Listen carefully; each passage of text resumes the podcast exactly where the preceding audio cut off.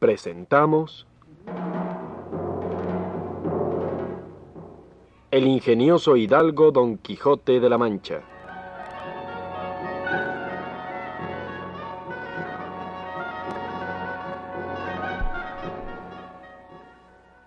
Escrita por Don Miguel de Cervantes Saavedra.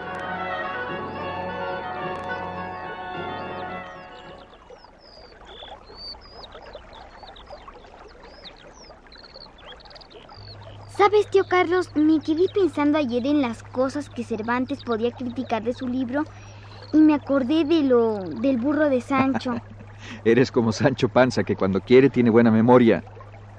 Tomemos la conversación cuando Don Quijote, al hablar del libro que cuenta su historia, dice...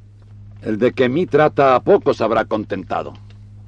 Antes es al revés, que como stultorum infinitus et numerus, infinitos son los que han gustado de tal historia, y algunos han puesto falta y dolo en la memoria del autor, pues se le olvida que a Sancho le hurtaron el rucio, y de ahí a poco le vemos montado sobre el mismo jumento sin haber parecido.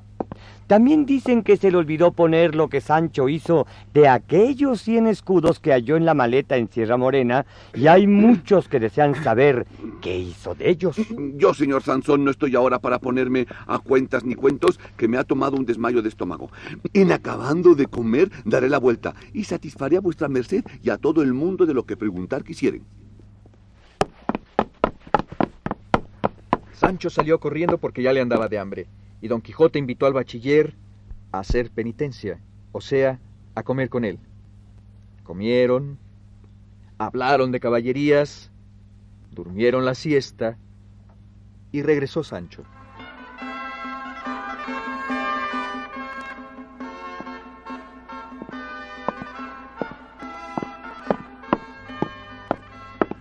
Lo que el señor Sansón deseaba saber de cómo o cuándo se me hurtó el jumento, digo que la noche que nos entramos en Sierra Morena, mi señor y yo molidos por las pasadas refriegas, él arrimado a su lanza y yo sobre mi rucio, nos pusimos a dormir como si fuera cuatro colchones de pluma.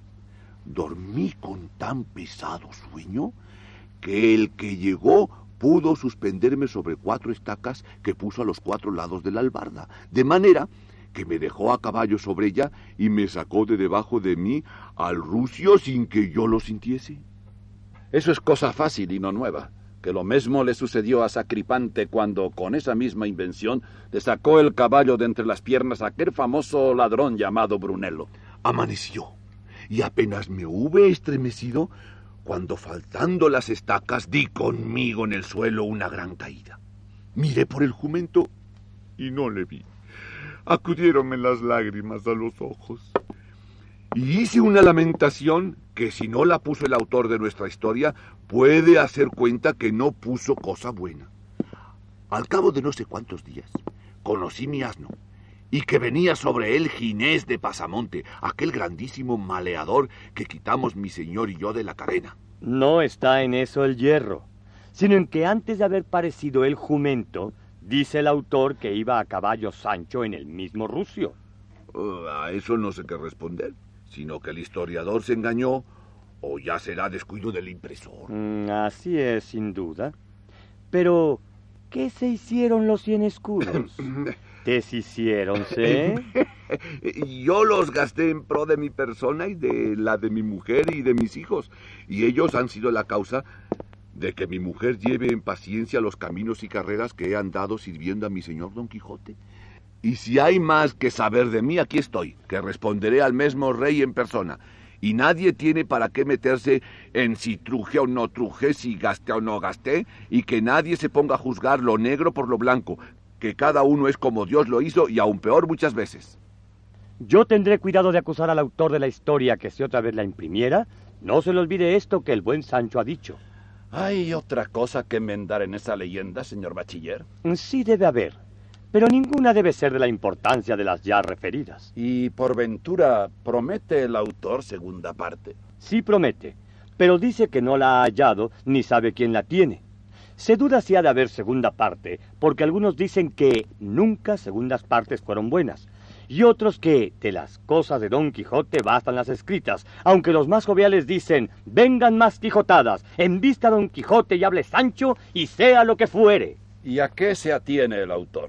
A que en hallando que halle la historia que él va buscando con extraordinaria diligencia, la dará luego a la estampa, llevado más del interés que de otra alabanza alguna. Al dinero y al interés mira el autor. Maravilla será que acierte porque no hará sino hilvanar, hilvanar a como un sastre, y las obras que así se hacen nunca se acaban con perfección. Atienda ese señor moro o lo que es a mirar lo que hace, que yo y mi señor le daremos tanta materia de aventuras que pueda componer no solo una segunda parte, sino ciento. Debe pensar el buen hombre que nos dormimos aquí en las pajas. Ya verá de qué pie cojeamos si mi señor tomase mi consejo. Ya habíamos de estar en estas campañas deshaciendo agravios. Tomo por felicísimo agüero los relinchos de Rocinante y determino de hacer de aquí a tres o cuatro días otra salida. Bien, mi señor. Le pídole este consejo, señor bachiller Sansón Carrasco. ¿Por qué parte comenzaré mi jornada? Mm, es mi parecer que fuese al reino de Aragón y a la ciudad de Zaragoza a donde de aquí a pocos días se han de hacer unas solemnísimas justas, en las cuales podría ganar fama sobre todos los caballeros aragoneses, que sería ganarla sobre todos los del mundo. Alábole su valentía y determinación, mas adviértole andar más cuidadoso en los peligros, pues su vida no es suya, sino de todos los que han menester de su amparo. De eso es de lo que yo reniego, señor Sansón, que así acomete a mi señor cien hombres armados como un muchacho goloso acomete media docena de melones cuerpo del mundo, señor bachiller. Sí, que tiempos hay de acometer y tiempos de retirar. Pero sobre todo, aviso a mi señor que si me ha de llevar consigo, ha de ser con condición de que él se lo ha de batallar todo. Y que yo solo he de estar obligado a mirar por su persona en lo que tocare a su limpieza y regalo. Pero ni pensar que tenga de poner mano a la espada, aunque sea contra villanos malandrines. Yo, Oh, señor Sansón, no pienso ganar fama de valiente, sino del mejor y más leal escudero que jamás sirvió a caballero andante. Bien os entiendo, amigo Sancho. Pero si mi señor quisiera darme por mis muchos servicios alguna ínsula por ahí, recibiré mucha merced. Y cuando no me la diera, también me sabrá el pan desgobernado que siendo gobernador. Sancho nací y Sancho pienso morir. Pero si con todo eso, de buenas a buenas, sin mucho riesgo, me depara el cielo alguna ínsula, no soy tan necio que la desechase. Vos, hermano Sancho, habéis hablado como un catedrático. Pero con todo eso confiad en Dios y en el señor Don Quijote, que os ha de dar un reino. Sé decir al señor Carrasco que no echará mi señor el reino que me diera en saco roto, que yo he tomado el pulso de mí mismo y me hallo con salud para regir reinos y gobernar ínsulas. Mirad, Sancho, que los oficios mudan las costumbres, y podría ser que viéndoos gobernador no conociésedes a la madre que os parió. Eso allá se ha de entender con los que nacieron en las malvas y no con los que tienen sobre el alma cuatro dedos de cristianos viejos, como yo los tengo. No, sino llegaos a mi condición que sabrá usar de desagradecimiento con alguno. Dios lo haga y ello dirá cuando el gobierno venga, que ya me parece que le traigo entre los ojos. ¿Qué día partimos, mi señor? Eh, pienso será bien de aquí a ocho días. Ruego a vuestra merced, señor bachiller Sansón Carrasco, guarde secreta nuestra partida, especialmente al señor cura y a maese Nicolás y a mi sobrina y al ama, porque no estorbe mi honrada y valerosa determinación. Confíe en mí vuestra grandeza, caballero Don Quijote, y le ruego, habiendo comodidad, avisarme de todos sus buenos o malos sucesos. Iré, mi buen señor, a poner en orden lo necesario para la jornada.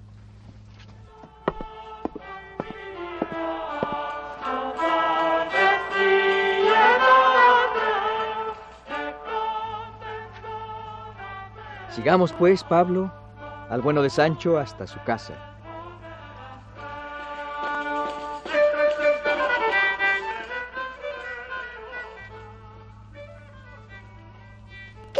Sancho, amigo, qué tan alegre venís. Mujer mía, si Dios quisiera me gustaría no estar tan contento como muestro. No se entiendo, marido. No sé qué queréis decir con eso de no querer estar contento. Aunque tonta, No sé yo quién recibe gusto de no tenerlo. Mira, Teresa, que yo estoy alegre porque tengo determinado de volver a servir a mi amo Don Quijote, porque lo quiere así mi necesidad, junto con la esperanza de hallar otros cien escudos. Pero me entristece el haberme de apartar de ti y de mis hijos, que si Dios quisiera darme de comer en mi casa sin traerme por vericuetos, encrucijadas, claro está, que mi alegría fuera más valedera, pues la que tengo va mezclada con la tristeza de dejarte. Mirad, Sancho, después que os hicisteis miembro de caballero andante, habláis de tan rodeada manera que no hay quien os entienda. Basta que me entienda Dios, mujer, que Él es el entendedor de todas las cosas y quédese esto aquí.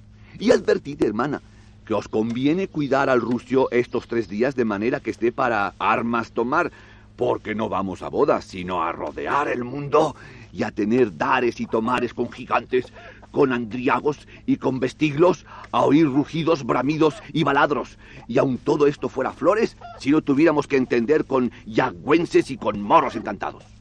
Bien creo yo, marido, que los escuderos no comen el pan de balde.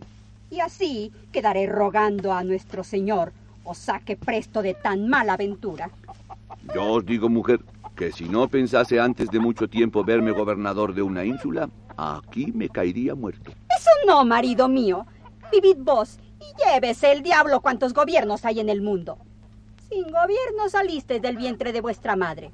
Sin gobierno habéis vivido hasta ahora y sin gobierno os iréis a la sepultura. La mejor salsa del mundo es la hambre, y como esta no falta a los pobres, siempre comen con gusto. Pero mirad, Sancho, si por ventura llegáis a gobernador, no os olvidéis de mí y de vuestros hijos. Advertid que Sanchico tiene ya 15 años cabales y es razón que vaya a la escuela. Mirad también que Marisancha, vuestra hija, no se morirá si la casamos.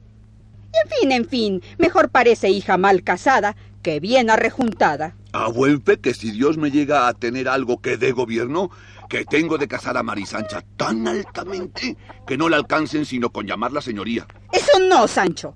Casadla con su igual. Que si de los suecos la sacáis a chapines y de saya parda a saboyanas de seda y de marica y un tú a una doña tal y señoría, no se ha de hallar la muchacha y a cada paso ha de caer en mil faltas enseñando el cobre. Callad, boba, que todo será usarlo dos o tres años, que después le vendrá el señorío y la gravedad como de molde. Me dio Sancho con vuestro estado. Os queráis alzar a mayores. Por cierto que sería gentil cosa casar a nuestra hija con un condazo o con un caballerote que cuando se le antojase la pusiese como nueva, llamándola de villana, hija de destripaterrones. No en mis días, marido. Para eso he criado yo a mi hija.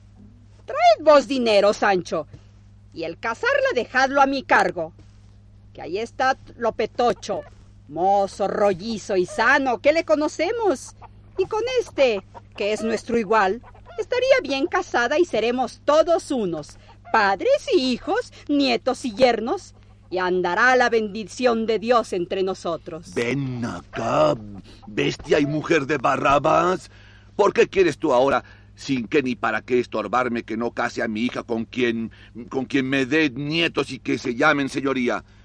Mira, Teresa, siempre he oído decir que el que no sabe gozar de la aventura cuando le viene, que no se debe quejar si se le pasa. Dejemos llevar de este viento favorable que nos sopla. ¿No te parece, Animalia, que sería bien de dar con mi cuerpo en algún gobierno provechoso que nos saque el pie del lodo? Y cásese a Marisancha con quien yo quisiere y verás cómo te llaman a ti Doña Teresa Panza y te sientas en la iglesia sobre almohadas a despecho de las hidalgas del pueblo. No, sino estás siempre en un ser sin crecer ni menguar como figura de paramento. Y en esto no hablemos más. Sanchica ha de ser condesa, aunque tú más me digas. Pues con todo eso, temo que este condado de mi hija ha de ser su perdición. Vos haced la duquesa o princesa, pero no será ello con voluntad y consentimiento mío. Siempre, hermano, fui amiga de la igualdad. Teresa me pusieron en el bautismo, sin añadiduras de dones ni donas. Cascajo se llamó mi padre, Y a mí, por ser vuestra mujer, me llaman Teresa Panza. Que a buena razón me habían de llamar Teresa Cascajo, pero allá van reyes do quieren leyes. Y con este nombre me contento, sin que me le pongan un don que pese tanto que no le pueda llevar.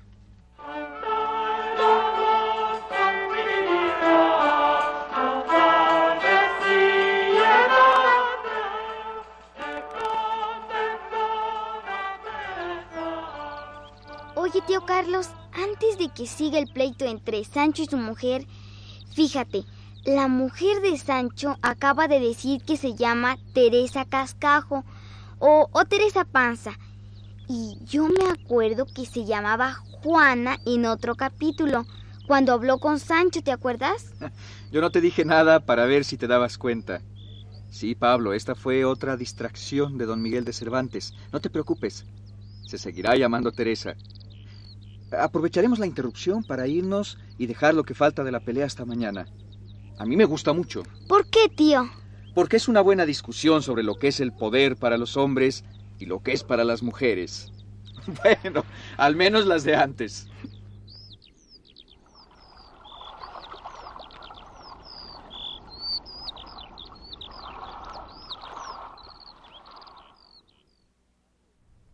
Hemos presentado un capítulo de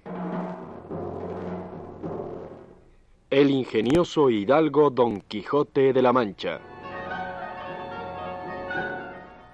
Original de Miguel de Cervantes Saavedra. Adaptación radiofónica de Mirella Cueto, con la actuación de Augusto Benedico como El Quijote, Luis Jimeno en el papel de Sancho Panza, Carlos Fernández como el tío Carlos y Edna Gabriela como Pablo.